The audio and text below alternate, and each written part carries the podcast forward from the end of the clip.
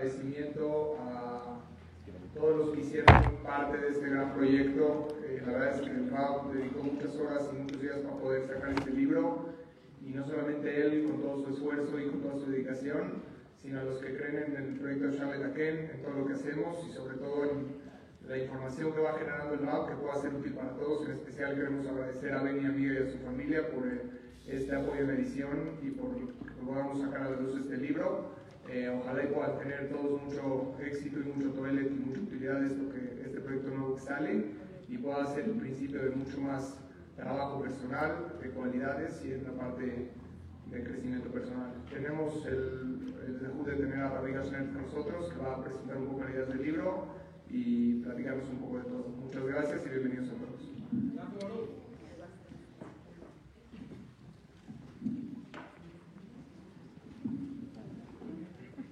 Buenas noches.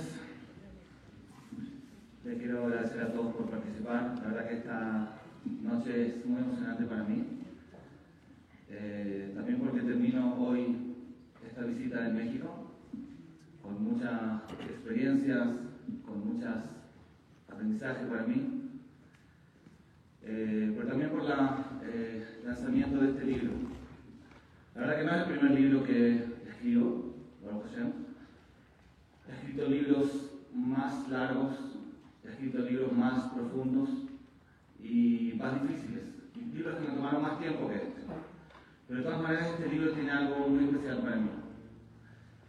Porque este libro tiene un mensaje, un mensaje que siento que es algo muy central, quizás lo más central, que me gustaría transmitir. Generalmente un libro siempre me ha costado ponerle un nombre al libro, a los libros que he escrito. Porque es muy difícil darle un título a un libro que tiene mucha información. En el fondo tratar de, en pocas palabras, dos, tres palabras, concentrar toda la idea del libro es algo muy, muy difícil. Y a veces el nombre del libro ni siquiera representa todo lo que el libro dice. Pero este libro es justamente lo contrario. En este libro, el título, el nombre del libro es todo. El resto ya no es tan importante que leyó el título, eso ya tiene la información. Hay un mensaje que me gustaría mucho transmitir, que es esta importancia, esta necesidad tan profunda que el ser humano tiene, que no siempre sabemos poner un nombre, la necesidad de ser útil. Una necesidad muy profunda, muy básica, que en el fondo sin darnos cuenta es lo que todo el tiempo estamos buscando. En el libro hay 10 ejemplos, 10 ejemplos de cómo se puede potenciar, cómo se puede desarrollar. Pero son solo ejemplos. Por eso digo, el título es la idea. Después se buscan ejemplos de cómo se puede llevar a cabo. ahí sí que hay más ejemplos. quizás cada uno tiene su propio ejemplo, su propio camino para ser útil. Pero el, el centro, el mensaje se mantiene. Hay un sentimiento muy profundo que nos lleva a buscar esta utilidad, esta, sentirnos en el fondo valiosos. Pero por otro lado tenemos un instinto, un instinto muy autodestructivo, que lo llamamos el Gama, que busca justo lo contrario. El Gama todo el tiempo nos dice que tenemos que recibir, que tenemos que estar cómodos, que tenemos que, necesitamos que la gente nos trate bien. un sentimiento más egoísta. Porque confunde. Realmente cuando una persona recibe puede ser muy placentero.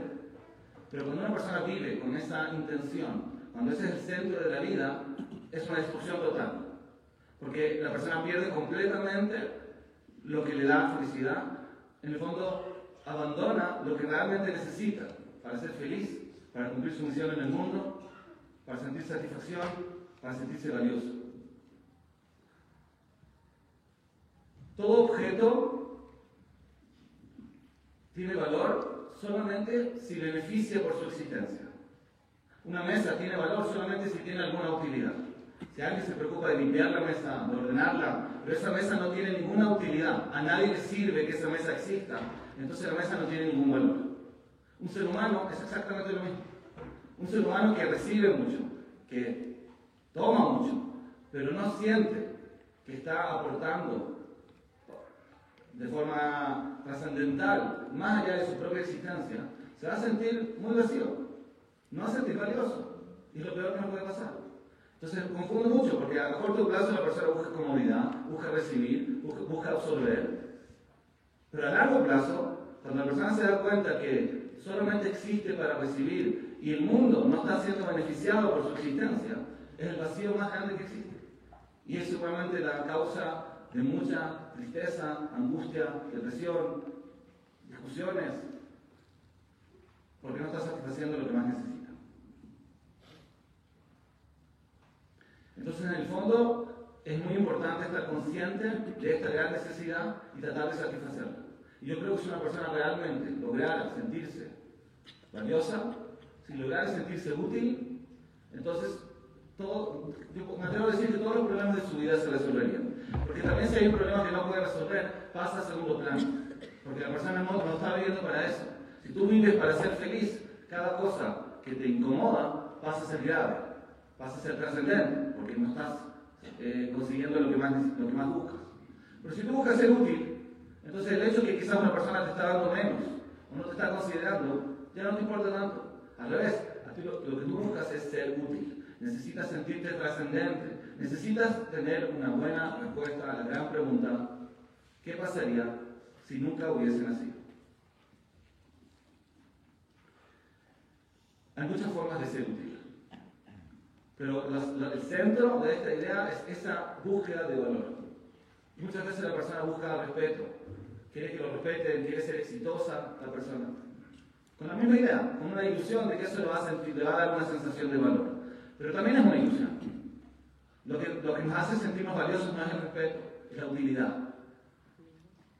Si yo no siento que alguien me necesita, en el fondo estoy sintiendo que me puedo morir y no pasa nada.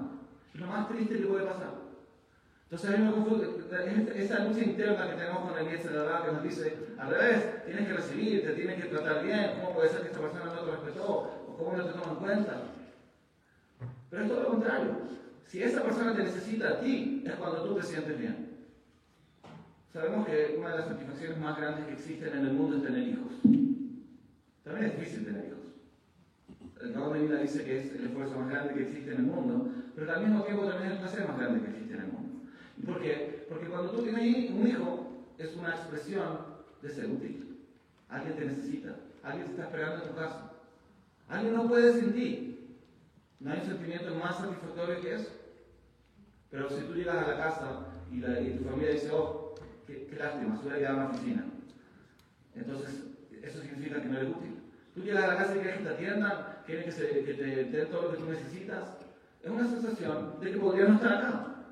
Lo ideal sería que en cada círculo que nos movemos, si es un círculo social, familiar, en cualquier área donde estemos, siempre busquemos sentir que somos útiles, que nuestra, nuestra presencia es útil, tiene algún beneficio. Todas las personas que nos acompañan son beneficiadas por nuestra presencia. Te juntaste con tus amigos, a tus amigos les sirve que tú estés presente, es una carga que tú estés presente. ¿Aportas al ambiente o lo contrario? Cuando tú llegas a la casa, ¿tu hijo te busca o se, va al cuarto? Necesitas sentirte útil. Y, por eso tenemos que no escuchar esta voz destructiva de quien se nos que nos dice lo contrario. Pero para ser útil, no alcanza con tener voluntad. No alcanza con quererlo.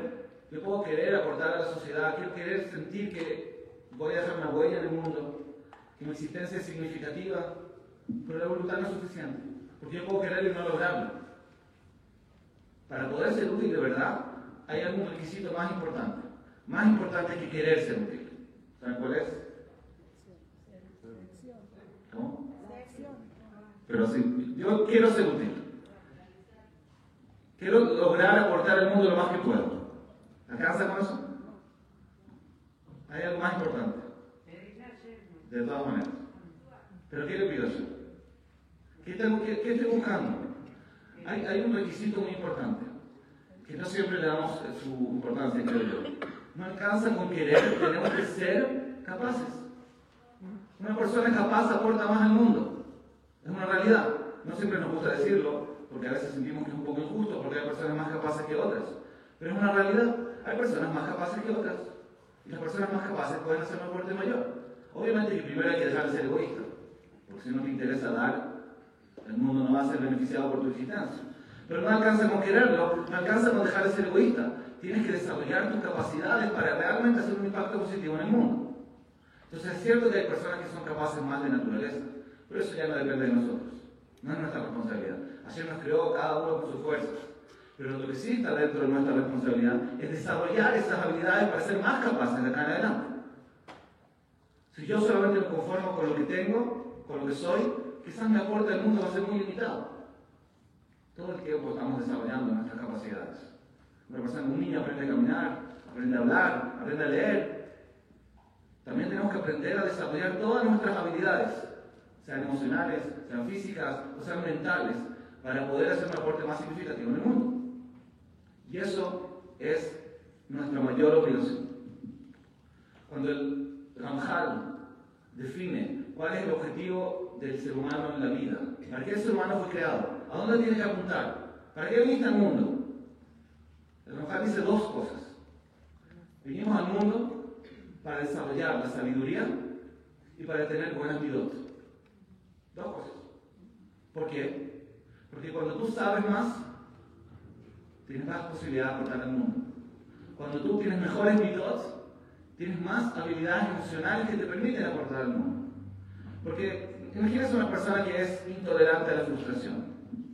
Él tiene muchas ganas de aportar al mundo. Él realmente quiere ser un aporte a todos los grupos sociales que él pertenece, a su familia, a la comunidad, al país, al mundo. Pero ¿qué pasa? Llega a la casa, algo no está bien, explota, se enoja, critica. Entonces tiene muy buenas intenciones. Él realmente no quiere ser egoísta. Pero su familia va a decir, con ese ánimo, mejor ándate a pasear. No te necesitamos acá.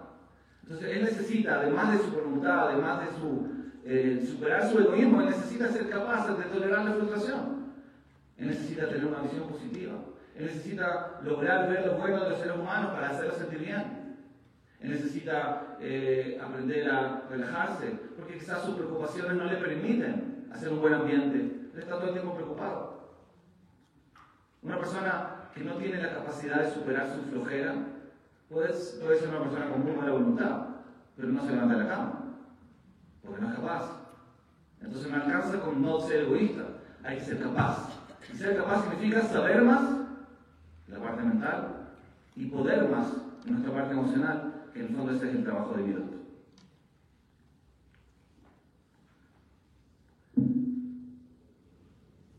Entonces, la visión final, el objetivo de la vida, lo que necesita el ser humano es sentirse útil, sentir que el mundo lo necesita. Cuando nosotros venimos al mundo, hacernos de una tarea. Cada ser humano es irreemplazable en la historia, en la humanidad. Cada ser humano viene a ser un aporte único en la historia. Eso es lo que llamamos tikkun olam. Cuando todos los seres humanos hagan su trabajo, el mundo va a llegar a su tikkun. Tenemos una tarea. No es que solamente tenemos una cuenta personal, cada uno a ver cómo se, cómo se comporta. el mundo se maneja además de lo que se llama anadat amishpat, así se llama. Hay una conducta personal con cada uno a ver qué tan bueno eres. Pero eso es una cuenta personal. Si, la si, si viniéramos al mundo solamente para conseguir una cuenta de ahorros en nuestro Olamapad, el mundo podría ser infinito. Podría no terminar nunca. Porque podrían venir infinitas personas al mundo y cada uno con su cuenta personal. Si hizo cosas buenas, va a tener una mapa. Pero vemos que el mundo tiene un fin. Es decir, no solamente que cada persona vino al mundo para una tarea personal, sino que vinimos también al mundo por una tarea histórica.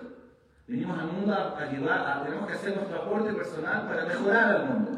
Una responsabilidad de cada uno en el área donde está, aportar lo más que pueda, ser lo más útil posible para que el mundo llegue a su pico. Por eso el mundo no es infinito, porque hay una, una finalidad, hay una tarea colectiva de toda la humanidad, que cada uno aporte lo que más pueda para que el mundo mejore. Entonces nuestro trabajo no es solamente personal. No es que solamente yo estoy buscando mi propio bienestar, mi propia cuenta de oro, como dijimos, sino que es una responsabilidad en el mundo. Así quería en el fondo que nos sintamos útiles. Si nosotros viniéramos al mundo solamente a ganar nuestra propia eh, recompensa, en el fondo no seríamos útiles, seríamos egoístas. Cada uno estaría trabajando para su propio bienestar espiritual o para la otra vida. Pero también, si él se preguntara para qué está en el mundo o qué hubiese pasado si nunca hubiese nacido, nada. Yo hubiera perdido a mi mamá, pero nada más. Sería una vida muy vacía, una vida muy poco significativa. Nadie se sentiría valioso, porque nadie tendría un aporte a que hacer el mundo. Por eso siempre creó un mundo mucho más bueno para nosotros. Hashem no nos trajo al mundo solamente para ahorrar méritos, sino que nos trajo al mundo a hacer un aporte. Nuestra vida es necesaria. El mundo nos necesita, a cada uno. Sin la vida, sin el esfuerzo, sin la entrega de cada uno para aportar al mundo, el mundo te va a faltar algo. Esa es una satisfacción mucho más alta, porque sentimos que tenemos valor. Entonces, tenemos que tratar de cumplir ese, requisito. Tenemos que tratar de que efectivamente podamos decir, hoy día hice algo útil, aporté, el mundo me necesita, hoy día yo hice algo significativo en el mundo, dejé una huella en este mundo. A veces hay momentos que no podemos aportar. Cuando voy a dormir, quizás no estoy aportando al mundo, pero es una inversión. Al mundo le conviene que yo vaya a dormir si que el día siguiente voy a tener más fuerza para aportar más. Entonces al final, también eso se llama ser útil. Si una persona vive con esa visión, muchas veces tiene que irse de vacaciones también. Ah, en esas vacaciones está buscando sentirse bien, no está aportando a nadie, quizás, pero no importa, porque si efectivamente su objetivo es tomar fuerza para poder seguir siendo útil en el mundo, entonces es una inversión.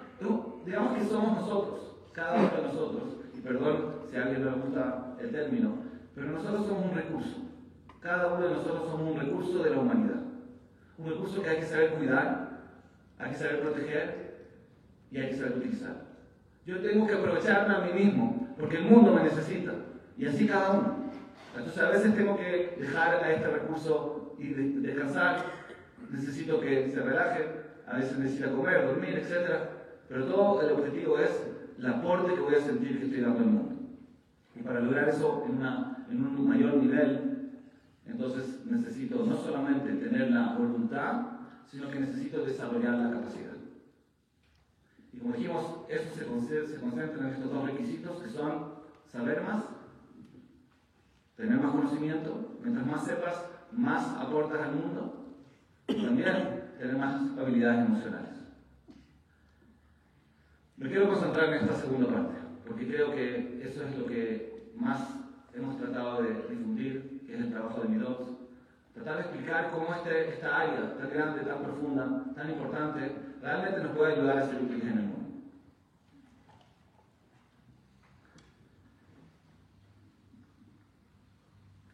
Muchas veces el término, cuando se habla de buenas midot, se traduce como ser una persona buena, ser considerado, por ejemplo, o ser una persona humilde, esos son los términos que se usan normalmente para definir buenas midot. Pero la verdad es que algo mucho más profundo. Buenas midot no significa tener una cualidad positiva. De hecho, cuando tú ya dices cualidad positiva, ya no estás hablando de midot. Las midot no tienen nada que ver con positivo o negativo.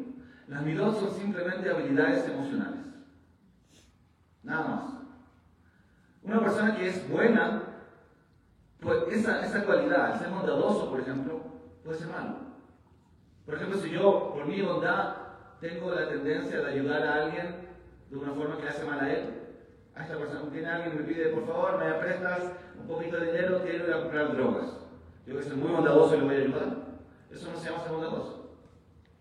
O una persona que exagera con su bondad, dice el Rambam, es decir, que se entrega hacia los demás en un nivel que le hace daño a él mismo, también eso está mal. Entonces, el ser bondadoso no necesariamente es una buena, no es una buena mitad. La, la, buenas midot, según la explicación del Rama, es simplemente tener habilidades emocionales múltiples. Tener la capacidad de hacer muchas cosas. Por ejemplo, tener la capacidad de dar, pero también tener la capacidad de no dar cuando eso es correcto, sin sentirme mal. Si alguien te pide un favor, es muy importante que sepas ayudar y entregarte, pero al mismo tiempo puede ser muy necesario que sepas decir no cuando es lo correcto.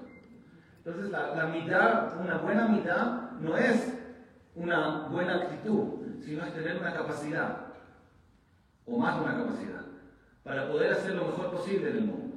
Mientras más haya desarrollado mi midot, significa que soy una persona con más capacidades y por lo tanto puedo ser más útil en el mundo. Si yo no soy capaz de tolerar o no soy capaz de sentirme capaz, no me siento capaz, O al revés, me siento demasiado capaz y por lo tanto no, soy, no puedo reconocer un error. Entonces, de alguna manera, mi, mi aporte al mundo está siendo limitado. El desarrollo de mi lado consiste en que yo pueda hacer muchas cosas y por lo tanto aportar más en todas las oportunidades que se me presenten. Entonces, los valores, ser bueno, por ejemplo, no, es, no entra dentro del trabajo de Midot. De hecho, el trabajo de Midot es un paso antes de los valores. Porque ¿qué, qué ganas con que tengas buenos valores si no tienes las capacidades emocionales que permiten llevar esos valores a cabo? Digamos que yo le enseño a mi hijo que tiene que ser considerado por sus compañeros. No puede pegarle al compañero. Tienes que amar al prójimo. Esos son valores. Qué bonito. Pero si este niño es intolerante a la frustración, es decir, no es capaz de tolerar la frustración, cuando el compañero lo moleste, se va, a explotar y va a pegar. Entonces tenía muy buenos valores, pero no tiene la capacidad de tolerar la frustración. Entonces no puede llevar a cabo sus valores. No le sirvió. El tener buenas midos significa que el niño es capaz. Él sí puede tolerar la frustración. Ahora, ¿eso qué significa que va a tolerar, tolerar cualquier cosa? ¿Eso significa que el niño va a aceptar que se aprovechen de él, que le pegue todo? Porque tiene tolerancia a la frustración. ¿No? Seguro que no. Él tiene, tiene que también saber defenderse. Entonces él tiene que tener la habilidad de tolerar. Pero también tiene que tener la habilidad opuesta de no tolerar. No tienes que tolerar todo. Entonces tienes que tener dos capacidades, dos habilidades. La habilidad de luchar, la habilidad de defenderte y la habilidad de tolerar. Después yo le enseño los valores para que sepa ocupar esas habilidades. Cuándo tiene que defenderse y cuándo no. Pero esa, esa sabiduría, que es la segunda parte que tenemos que desarrollar, tiene utilidad solo cuando tiene primero la, las dos equilibradas. Es decir, tiene dos habilidades emocionales opuestas. Porque puede también defenderse y también tolerar. Ese es todo el trabajo fondo. Desarrollar habilidades emocionales, como dijimos, múltiples, para que tú puedas actuar bien y llevar tus valores a cabo en todas las circunstancias de la vida. Entonces hay momentos, si usamos este mismo ejemplo, hay momentos en la vida en los cuales tenemos que luchar. Es correcto tratar de cambiar la situación, no tienes que aceptarla, tienes que mejorar, te tienes que molestar lo que está pasando, para que tengas la energía de cambiarla, ¿cierto? La, la motivación siempre parte de una molestia. ¿Por qué una persona se motiva? Porque no está conforme. Si estamos conformes no te motivas de nada, está todo bien. Siempre la, motivación, la energía de hacer algo, la energía de levantarte en la mañana es porque algo te molesta, algo te falta, algo te duele, quieres cambiar la situación. Entonces, a veces es correcto no tolerar, porque al no tolerar tienes la fuerza de cambiar. Pero hay muchas cosas en la vida que no podemos cambiar. Hay muchos momentos en la vida que tenemos que aceptar. Hay muchas áreas que no dependen de nosotros o que no vale la pena forzarse para cambiarlas. Entonces en esas áreas tenemos que tolerar. Entonces tenemos que tener la habilidad emocional de tolerar y tenemos que tener la habilidad emocional de no tolerar. Son dos habilidades opuestas. Se puede tener dos habilidades opuestas. Una persona puede ser un luchador y un aceptador, no sé si se dice así. ¿Se puede al mismo tiempo? ¿Sí? Esa es la diferencia. ¿Cómo? El término medio. Es que es más que el término medio. las dos cosas. Las dos cosas. No yo no quiero que tú seas una persona intermedia que lucha a medias y que acepta a medias. Eso no alcanza, porque hay momentos que hay que luchar con fuerza y hay momentos que hay que aceptar con fuerza. Entonces tenemos que tener un abanico de posibilidades, desde el aceptador más grande hasta el luchador más grande y todo lo del medio. Todos los colores, desde el negro hasta el blanco, todos los tonos. A veces luchar con fuerza, a veces luchar con paciencia, a veces no luchar, a veces luchar con todo, todas las posibilidades. Mientras más nuestro abanico de habilidades emocionales sea más amplio, significa que somos más capaces. Y si somos más capaces, somos más útiles. Podemos aportar al mundo de una forma más eh, amplia. Puedo actuar bien en distintos escenarios, en distintas circunstancias. Y esto es un ejemplo, no solamente en esta mirada. ¿Cierto? Siempre digo el mismo ejemplo, lo que dice Balpincus, que los, extremos de las midot son como el agua fría y el agua caliente. Un lado, digamos que el, luchar es tener agua hirviendo, aceptar es tener agua fría. Entonces, ¿cuál es el, punto medio que tenemos que apuntar?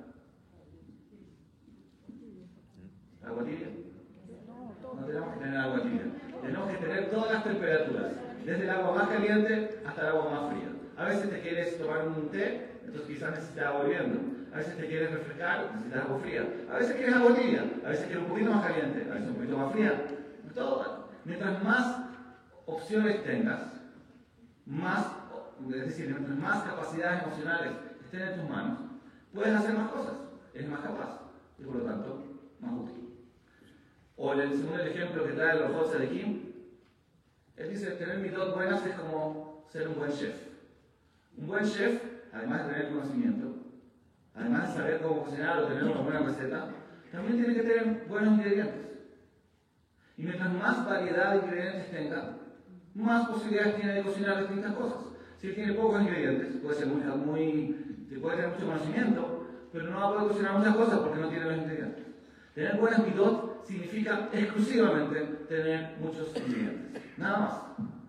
Todo el resto son valores, que son muy importantes. Todo el resto son conocimientos, que también son muy importantes. Pero el tema del trabajo de midot es simplemente tener habilidades, tener los ingredientes. ¿Quieres cocinar? ¿Quieres hacer algo en tu vida? ¿Quieres hacer algo en la sociedad? ¿Quieres hacer algo en tu familia? Para eso tienes que tener habilidades. Mientras más habilidades tengas, las puertas, todas las puertas se abren para que hagas lo que tú consideras correcto y conveniente. ¿Cuáles son los parámetros para ver si luchas o no luchas? En el ejemplo que pusiste. Esa pregunta es muy importante, pero no entra dentro del tema mío, ¿cierto? Solo para aclarar. Sí, claro. Yo primero tengo que tener la posibilidad. Después me pregunto cuándo usarla. Y solamente quiero aclarar antes de responder la pregunta. La mayoría de las veces que nos equivocamos en la vida no es porque nos falta inteligencia. No es porque no sé cuál es la cualidad correcta que tengo que ocupar ahora. La mayoría de las veces que nos equivocamos en la vida y que hacemos errores o tenemos actitudes autodestructivas o dañinas en la sociedad, no es porque no sabemos, sino es porque no tenemos, porque no somos capaces, porque nos falta una habilidad. La mayoría de las decisiones en la vida no son complejas, no son difíciles, no son por ignorancia, sino son porque no tenemos la capacidad. Yo creo que cualquier persona que analice todos los problemas grandes que ha tenido en su vida, se va a dar cuenta que todos tienen un patrón en común, o por lo menos la mayoría tienen un patrón en común. Los problemas son repetitivos. Pero ¿cómo? Si yo cambié de sociedad, cambié de personas, estoy haciendo otra cosa, me cambié de trabajo, ¿cómo puede ser que el problema se repita?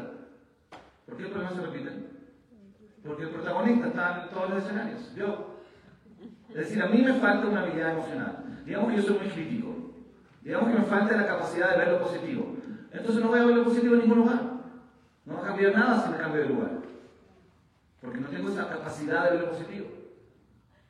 Hay personas que le falta la capacidad opuesta. Hay personas que no son capaces de ver lo que está mal. Y también eso no es bueno. Una persona que solamente ve lo que está bien, ¿está bien? ¿Solo ver lo bueno está bien? ¿Por qué no? ¿Cuándo es necesario ver lo malo? ¿Por qué hay que verlo? Quiero, un muestra que esté feliz y no lo vea. Oh, bien. Una persona que no ve lo malo es sumamente peligroso. Porque puede ser que confíe en personas que no debe confiar. Puede ser que se aprovechen de él.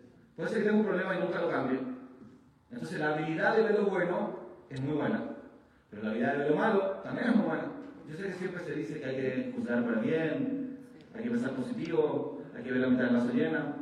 Es cierto. Pero también lo contrario. Una persona que solamente ve lo bueno es sumamente peligroso. Imagínese un niño que confía en cualquier persona porque juzga para bien. Una tragedia. No digo que tiene que juzgar todo el tiempo juzgar para mal, pero también tiene que tener esa capacidad de decir, momento, esto no me parece, esto se ve mal. Voy a preguntarle a mi mamá, ¿cierto? Entonces la, la, se necesita la capacidad de ver lo bueno y la capacidad de ver lo malo. Ahora, ¿cómo sé cuándo aplicar cada cosa? Lo que digo es, si nosotros tuviéramos todas las habilidades, nuestros errores se reducirían al mínimo. Porque la mayoría de los errores no son por falta de conocimiento, sino son por falta de capacidad. Yo no soy capaz en este momento de levantarme temprano en la mañana, no es que no quiero. Yo no soy capaz de ver lo positivo, porque soy muy crítico. Yo no soy capaz de relajarme, porque soy muy ansioso. No es que no quiero, no puedo. ¿Por qué no puedo? Porque no he desarrollado esa habilidad. Me falta esa capacidad. Entonces, la pregunta, ¿cómo sé qué habilidad usar en cada momento? Generalmente, cuando ya tengo la habilidad, desaparece por sí sola. Si yo ya tuviera la habilidad, la habilidad doble, de hacer, usar una, una herramienta y la opuesta, entonces casi siempre sabría qué hacer. ¿Están de acuerdo conmigo? ¿Cómo? ¿Cómo se desarrolla? Oh, muy bien, eso es lo que ¿Cuánto tiempo tenemos? Tengo el concepto de capacidad. Concepto, el concepto de capacidad. ¿Cómo se desarrolla? No, no, no. ¿Cuál es el concepto que usted da de capacidad? ¿Qué es capacidad? ¿Qué significa una capacidad? En el fondo estoy traduciendo el concepto de trabajo de midot. Se suele decir que uno tiene que cambiar sus midot o arreglar sus midot. Quiero cambiar ese concepto. No tenemos que arreglar nada, no tenemos que cambiar nada, simplemente tenemos que aprender una nueva habilidad. Eso. Todos los seres humanos nacen con habilidades. Todos nuestros, todas nuestras debilidades son en su, en, al mismo tiempo habilidades. Porque si yo soy una persona que me frustro mucho, es una debilidad o una habilidad. Si yo me frustro mucho, me molestan las cosas malas. Es una capacidad. ¡Qué bueno! Excelente que te frustres por las cosas malas. Porque el hecho de que te frustres por las cosas malas te convierte en una persona luchadora. Tú te molesta lo que está mal, inmediatamente vas a buscar resolverlo, no te vas a quedar con el problema, vas a buscar mejorar la situación, vas a ser muy empático con el dolor ajeno, porque te duele, te molesta, te frustra. ¡Qué bueno! Yo no tengo que cambiar eso. Si yo veo que tengo esa tendencia, te felicito, excelente, úsala. Pero, al mismo tiempo, le voy a decir a la persona, tú tienes una tarea. Tienes la tarea de desarrollar también la habilidad opuesta. No tienes que perder lo que tienes. Te felicito por lo que tienes. Pero, y es un gran regalo que tienes. Pero si tienes solamente esa habilidad, eso te va a dificultar en la toma de decisiones. Porque muchas veces cuando tengas que decidir aceptar o tener paciencia, no vas a poder, porque no eres capaz. Porque nunca te entrenaste para aceptar. Nunca te entrenaste para quedarte tranquilo, incluso frente a un problema. A eso, a eso me refiero con decir una habilidad. Está la habilidad de luchar, está la habilidad de aceptar, una habilidad emocional. Entonces, ya naciste con una, perfecto. Ahora desarrolla la opuesta. Si una persona, como dijimos, tiene la capacidad de ver lo malo, es un gran regalo. ¿Sabían que es muy bueno ver lo malo? Ya dijimos, es positivo, es útil. Te sirve. Porque te sirve para corregir, te sirve para defenderte. La creatividad muchas veces es producto de la visión crítica. Este producto se podría hacer mejor. Este juguete se podría diseñar diferente, mejor. La crítica puede ser muy positiva. Qué bueno, te felicito porque eres crítico. Pero si eres siempre crítico, nadie te va a soportar. Siempre vas a estar inconforme. Es muy desagradable. Tú mismo vas a pensar que todo está mal y vas a sufrir. No se puede vivir así. Entonces tienes que desarrollar, además de la habilidad que ya tienes, tienes que desarrollar también la habilidad opuesta. Aprende a ver lo bueno. No tienes que ver lo bueno siempre. No tienes que ver lo malo siempre. Tienes que tener dos habilidades opuestas para que puedas, después de tener las dos, decidir qué te conviene en cada momento.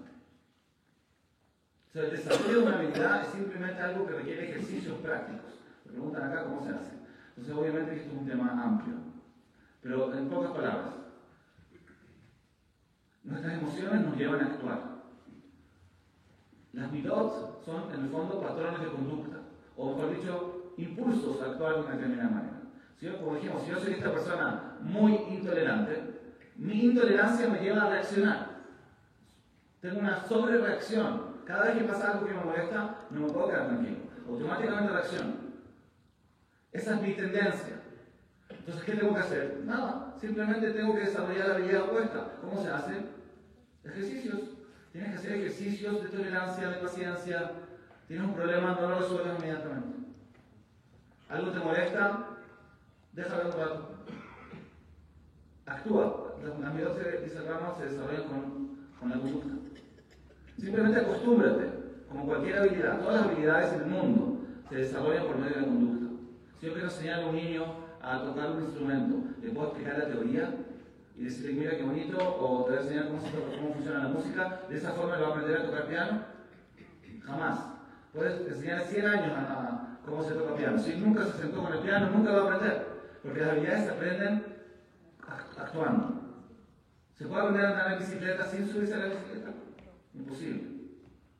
No importa quién tan bueno sea el profesor, no va a aprender. Las habilidades se aprenden con la conducta. Acá también, esto es una habilidad emocional y funciona exactamente igual que cualquier, cualquier habilidad. ¿Quieres aprender a ser tolerante? Compórtate como tolerante. ¿Quieres aprender a ser positivo? Compórtate como una persona positiva. ¿Quieres aprender a estar tranquilo? ¿A no preocuparte de más? ¿A no pensar en el futuro sino conectar, conectarte con el presente? Es bueno conectarse con el presente. ¿O hay que pensar en el futuro? Las dos. Bien. Si una persona piensa en el futuro es responsable, pero si una persona solamente piensa en el futuro es ansiosa.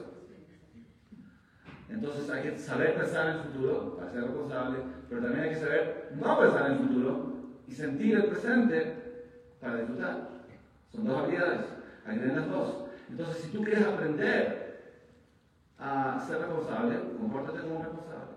En la conducta, una habilidad. Y si quieres aprender a conectarte con el presente también, compórtate como una persona que está acá, tranquilo en el presente.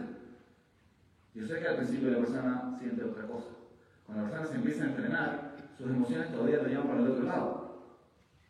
Yo nací con una tendencia, con una tendencia inclinada. Es decir, mi tendencia natural es ser, por ejemplo, pensar mucho en el futuro. Me cuesta relajarme, me cuesta disfrutar, me cuesta estar acá.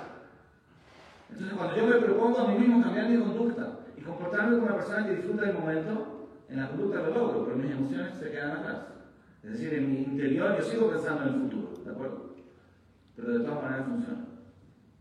Esa es la gran regla que aprendemos de esta para allá. Nacer, bendición. Si tú haces, internalizas. Si tú te comportas bien, no estoy diciendo una forma muy simple, sí, obviamente que es más, más profundo el tema, pero la esencia. La esencia es que si tú quieres aprender la habilidad, compórtate bien. Ajada Masim, dicen nuestros sabios, lo que uno hace es lo que uno es. Si lo haces con cuidado, lo haces de a poco, muchas veces se necesita un guía personal, no todo se puede hacer solo, pero si una persona hace bien el trabajo, simplemente está adquiriendo una nueva habilidad.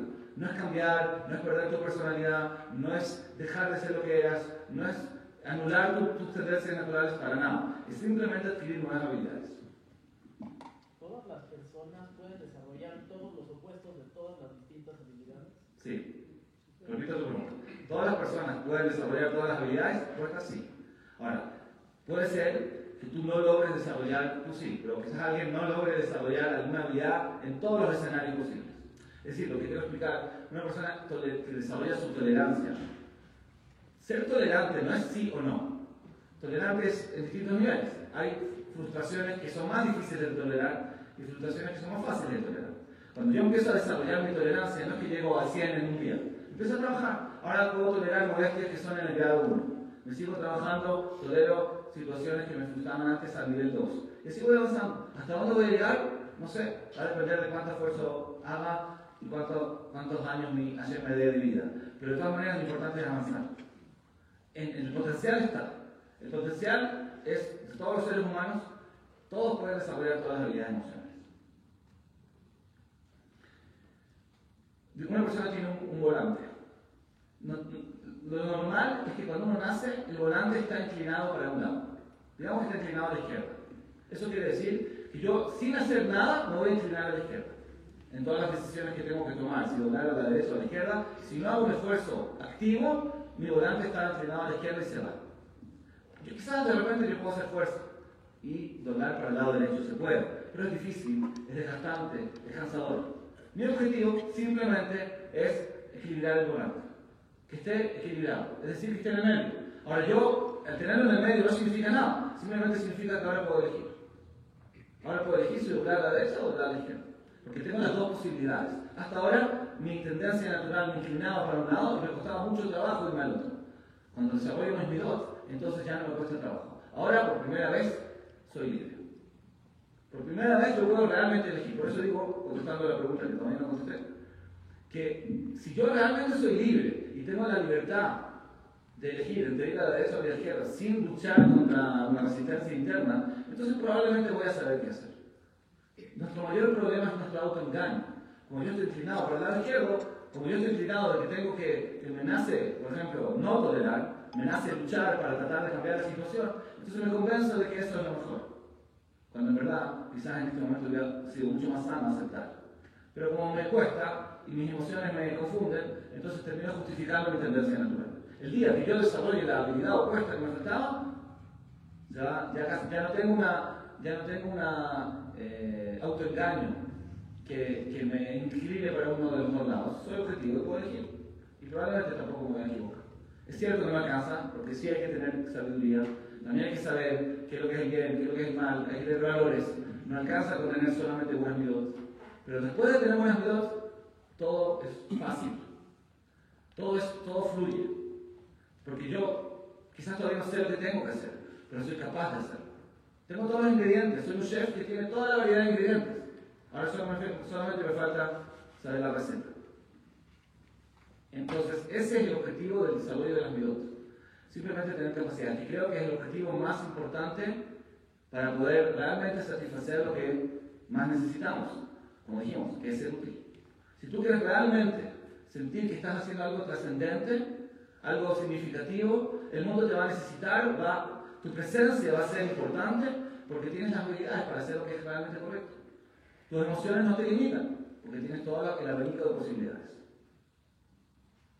Ahora, de todas maneras, volviendo a la pregunta. Cuando yo tengo el punto medio, cuando yo tengo agua fría, agua caliente, agua tibia, tengo todas las posibilidades. Ahora yo tengo que elegir qué hacer. ¿Cómo elijo? ¿Cómo sé cuál es la herramienta que tengo que usar, la herramienta emocional que tengo que usar en este momento? ¿Tengo que luchar o tengo que aceptar? ¿Tengo que ser crítico o tengo que ser positivo? ¿Tengo que preocuparme del futuro o tengo que vivir el presente? ¿Cómo sé? ¿Cómo elijo? ¿Cuál es el parámetro? ¿Saben cuál es el parámetro? ¿Cómo? Sí, pero a veces es justamente la pregunta. Yo no sé, la, por ejemplo, la otra dijo que bueno hacer gestos. ¿Cómo yo sé? Pero también dijimos que puede ser un extremo. Si yo soy demasiado bueno es un problema. Entonces, ¿cómo yo sé si ahora en este momento es correcto que yo sea bueno con la persona que me está pidiendo un favor? O ahora, quizás la misma otra me diría que no lo hago. ¿Cuál es el parámetro para medir? ¿Cuánto afecto a los demás cuando hago esto? Yo ahora quiero hacer algo útil para los Pero demás. te voy a afectar a ti. Oh, entonces, ¿cuál es el parámetro? O sea, yo le voy a dar mi, mi celular a él, pero te voy a afectar a ti porque no vas a poder llamar. Entonces, ¿dónde está el Entonces, ¿cuál es- equilibrio? pero ¿Cómo elijo? ¿Cómo elijo cuál es el, el parámetro? ¿Tengo que iniciarlo a él? ¿Tengo que iniciarlo a mí? ¿Qué hago? Dos palabras. ¿Cuál es el parámetro para definir, para diferenciar entre un lado de la escala de la mitad o el otro escala de la mitad? Con la medida equilibrada puedes decidir. ¿Cuál es el parámetro? ¿Qué? Con la medida equilibrada vas a ser capaz de decidir. Sí, yo sé. Ahora yo soy capaz de decidir. Digamos que yo ya me trabajé en mi dot y efectivamente soy capaz. Tengo todas las capacidades. Ahora tengo que decidir cuál usar. ¿Cuál es el parámetro? Ganar, ganar. Yo y la el prójimo. Pero digamos que tengo que elegir, porque en este momento soy o yo o el prójimo. ¿Cómo elijo? Consecuencias. Una palabra, una sola palabra. ¿Cómo se llama el libro? Útil. La- la- el parámetro es la utilidad. Ese es el parámetro. La utilidad. Es decir, tú tienes que viniste al mundo a ser útil. Eso es lo que estamos buscando. La, la herramienta emocional que tienes que usar es la herramienta más útil. Por ejemplo, es muy bueno, dijimos, ser, eh, ser bondadoso, ¿cierto? Tienes que ayudar a los demás. Eso es algo útil, ¿cierto? Pero también yo necesito cuidarme a mí mismo. ¿Por qué me necesito cuidar a mí mismo? ¿Soy egoísta? ¿Por qué me tengo que cuidar a mí mismo? Pero quiero seguir siendo útil. ¿Sí o no? Si yo me voy a eh, agotar porque voy a dedicar completamente el GESET, es muy valioso, pero por otro lado, yo, como recurso de la humanidad, ya no voy a poder seguir dando. Entonces yo tengo que hacer un gestor muy simple. El cálculo es muy simple. Si yo doy ahora, estoy beneficiando. Yo estoy quizás dedicando mi tiempo, mi dinero, mi esfuerzo. La pregunta es qué le conviene más al mundo. Yo soy un recurso. ¿Qué le conviene más al mundo? ¿Que yo te ayude a ti o que yo me vaya a descansar para que pueda seguir ayudando a muchas otras personas? Esa es la pregunta. Esa es la única pregunta. Lo relacionas con las consecuencias de Sí. la utilidad. ¿Sí? El beneficio del mundo. ¿Al mundo le conviene que yo te ayude a ti o no le conviene? Tú no eres la única persona. Tú eres muy importante, eres un ser humano, te quiero ayudar, pero hay otras personas. Yo quiero ayudar al mundo. Si yo, una, hablemos de un ejemplo más simple. Digamos que un estudiante está estudiando medicina. Va en el tercer año de, de sus estudios. Él, no sé cómo funciona la verdad, pero supongamos que en ese tercer año él ya tiene la capacidad de, de ayudar a personas con primeros auxilios. Es muy útil. Hay personas que se pueden estar muriendo. Él puede ayudar. Entonces, que se salga de la universidad y que vaya a salvar vidas. ¿Es correcto o no es correcto? Es útil. Está haciendo un aporte al mundo que la utilidad. O, pero él puede decir, no, un momento, si yo me voy a ayudar a la gente, no puedo estudiar, y si no puedo estudiar, nunca voy a ser médico, y si no, es médico, el mundo está perdiendo.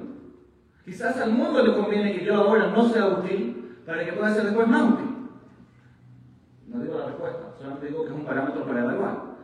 La- si, tú realmente quieres sentirte útil, no siempre la utilidad es solamente el corto plazo. Tienes que evaluar qué es lo que es más útil a largo plazo. Estás estudiando Torah, un joven está estudiando Torah. Si él ahora va a ir a enseñar, quizás va a ayudar a mucha gente. Entonces, ¿por qué en Yeshiva? Que se vaya a enseñar. Es la misma pregunta. Es muy útil que vaya a enseñar, pero comento, si él se va a dedicar a estudiar ahora, interrumpe sus estudios. Quizás el mundo va a perder un gran jajam en el futuro, que quizás podría aportar mucho más.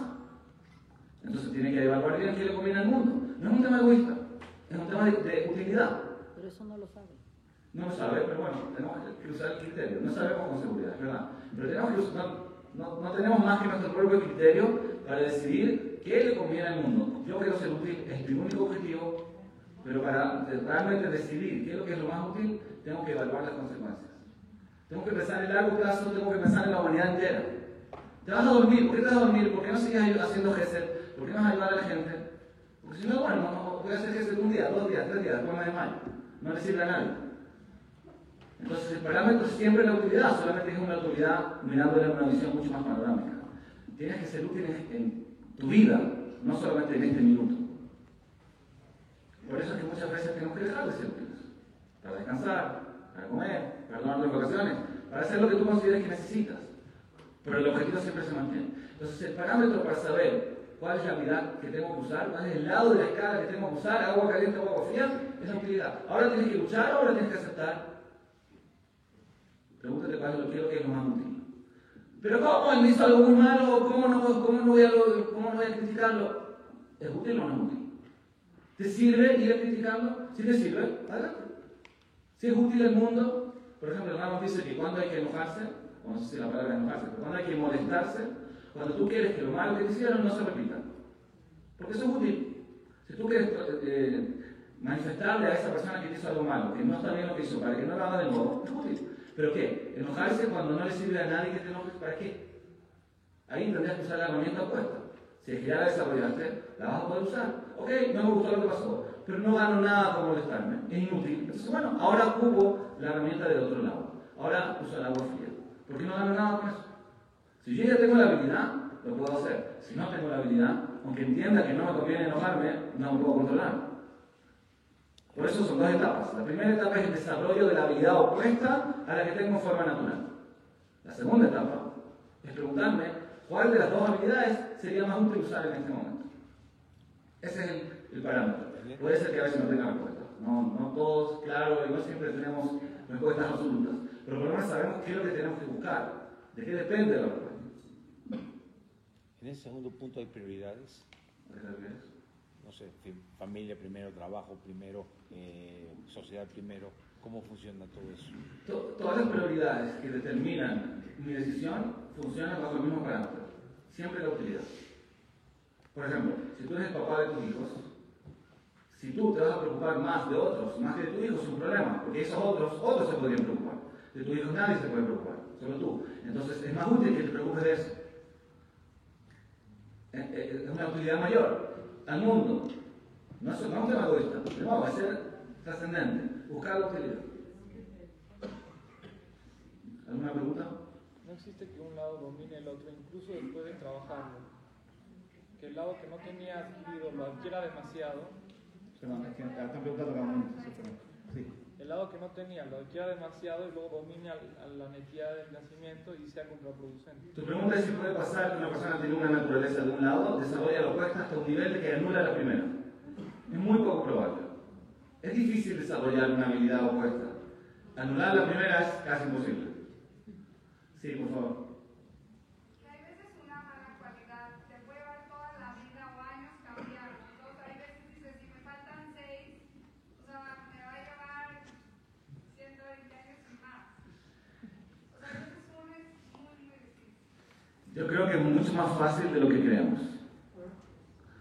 Yo creo que es más, más que nada falta de información, es decir, no conocer la técnica, más que una dificultad. No es tan difícil. No es tan difícil. Realmente se trata de hacer ejercicios simples. Uno tiene que entender exactamente, digamos una persona que, que es tímida, una persona vergonzosa, ¿ok? Ser vergonzoso es una falta, tiene, le falta una habilidad, ¿cierto? Le falta la capacidad, supongamos, de hablar en público. ¿De acuerdo? ¿Qué tiene que hacer? Muy simple. Tiene que hacer una lista de todas las cosas que le da pena hacer. ¿Te da, te da vergüenza hablar en frente de dos personas? Ok. ¿Te da vergüenza hablar en frente de cinco personas? Las notas. ¿Te da vergüenza ir a preguntarle a, un, eh, a una vendedora cuánto cuesta un producto? Las notas. Cada cosa que te da vergüenza hacer, te da vergüenza preguntarle algo a alguien en la calle, o todas las cosas que te da vergüenza hacer, las notas en una lista y simplemente lo ordenas en orden de dificultad. Seguro dentro de la lista van a haber tareas muy fáciles, porque no te da casi nada de, vergüenza. Un poquitito, pero casi nada. Quizás mandar un mensaje escrito te es más fácil que hacerlo oral. Ok, entonces lo vas anotando en la lista según el orden de dificultad. Hay tareas que son a nivel 1, hay tareas que son a nivel 2. Ahora, tú lo único que tienes que hacer, nada más que luchar contra la primera tarea. Que es fácil. Vas entrenando. La repites una vez, dos veces, tres veces, cuatro veces, cinco veces, te acostumbraste. Ya no te cuesta. ¿Cuánto te demoras en hacer eso? ¿Una semana? Muy bien, pasa a la segunda tarea. Y así sucesivamente. Cuando tú te enfrentas con la segunda tarea, es igual de fácil de lo que era la primera. Porque cuando yo conquisté la primera tarea, me convertí en una persona menos vergonzosa. Quiere decir que ahora lo que era dos pasó a ser uno. ¿De acuerdo? ¿Están de acuerdo conmigo? Sí. Es un entrenamiento. No hay ninguna diferencia entre entrenarse para cambiar una para, perdón, para adquirir, yo tampoco me acostumbré al nuevo término. No hay ninguna diferencia entre desarrollar una nueva habilidad emocional que desarrollar cualquier otra habilidad. ¿Se puede aprender un idioma nuevo? Es una habilidad, ¿no? ¿Cuánto, cuánto es, es difícil aprender un idioma nuevo? Pero aprender una palabra, aprender una frase, es muy difícil, no es tan difícil. Y así uno va aprendiendo. Yo siempre digo que si yo tuviera que ahora entrar a estudiar en una escuela, quitar Aleph, me deprimiría. Una depresión total. ¿Saben cuántas horas de aburrimiento un niño tiene que sufrir en una escuela? Espero que nadie es niño acá. Es, es una tragedia, es depresión total. ¿Cuántas cosas aburridas un niño tiene que hacer? ¿Cuántos exámenes tiene que hacer? Si el niño fuera consciente de todo eso, se deprimiría, no empezaría, se quedaría deprimido en su casa. ¿O no? ¿No? ¿Estás de acuerdo conmigo?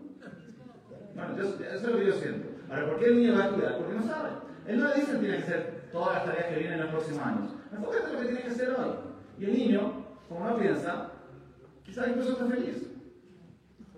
Lo mismo tenemos que hacer con las mitot. No tienes que ponerte todo el plan de trabajo de acá en adelante como cualquier. Porque no, es mucha tarea. Pero enfócate en la tarea actual. La primera es, es fácil. Al revés, si no es fácil, no es. Porque tiene que ser un ejercicio fácil. Y después cumpliste ese pasa al siguiente. Nosotros en la vida aprendemos muchas habilidades. Somos lo que somos hoy solamente porque aprendimos a leer, a escribir, a caminar, aprendimos un idioma, aprendimos a estudiar, aprendimos miles de cosas. ¿Por qué no podemos aprender a no ser vergonzosos, a no ser ansiosos, a no ser intolerantes, a no ser negativos? Es exactamente lo mismo. No es más difícil. Es exactamente el mismo esfuerzo. Solamente que nunca nos dijeron eso. Pero es exactamente lo mismo. Cuando lo logramos, entonces somos mucho más capaces. Y cuando somos mucho más capaces, somos mucho más útiles. Y cuando una persona realmente siente que puede llevar a cabo un aporte al mundo significativo, cuando tiene todas las habilidades posibles, entonces realmente se siente realizado. No cae en esta trampa que nos pone siempre Elisa, ¿verdad? Decir, no, tú tienes que estar cómodo, te tienes que tratar bien, etcétera, etcétera. Es una, es una autodestrucción. No nos dejamos llevar por esa voz, es terrible. Imagínense una persona que llega a una edad donde, sí, quizás tuvo muchas comodidades, tenía todo lo que necesitaba, pero mira para atrás y dice, ¿y para qué viví? ¿Quién se benefició por mi existencia? ¿Valía la pena? Si uno no tiene una buena respuesta a esa pregunta, es muy trágico. Entonces no tenemos que esperar a una edad mayor. Hoy día, cada persona puede ser útil. Y no solo ser útil, sino desarrollar habilidades que le permitan elegir en cada momento de su vida la decisión más útil. Cada decisión de la vida tiene que estar enfocada en esto. En lograr realmente ser significativos, en ser útiles, cada uno en su área, cada uno en su, en, en, con sus capacidades, en su familia, en su sociedad. Estamos, tenemos oportunidades diferentes, porque cada uno tiene una tarea diferente. Entonces, cada uno en su lugar, tratar de ser lo más útil posible. De que lo logremos. Gracias a todos.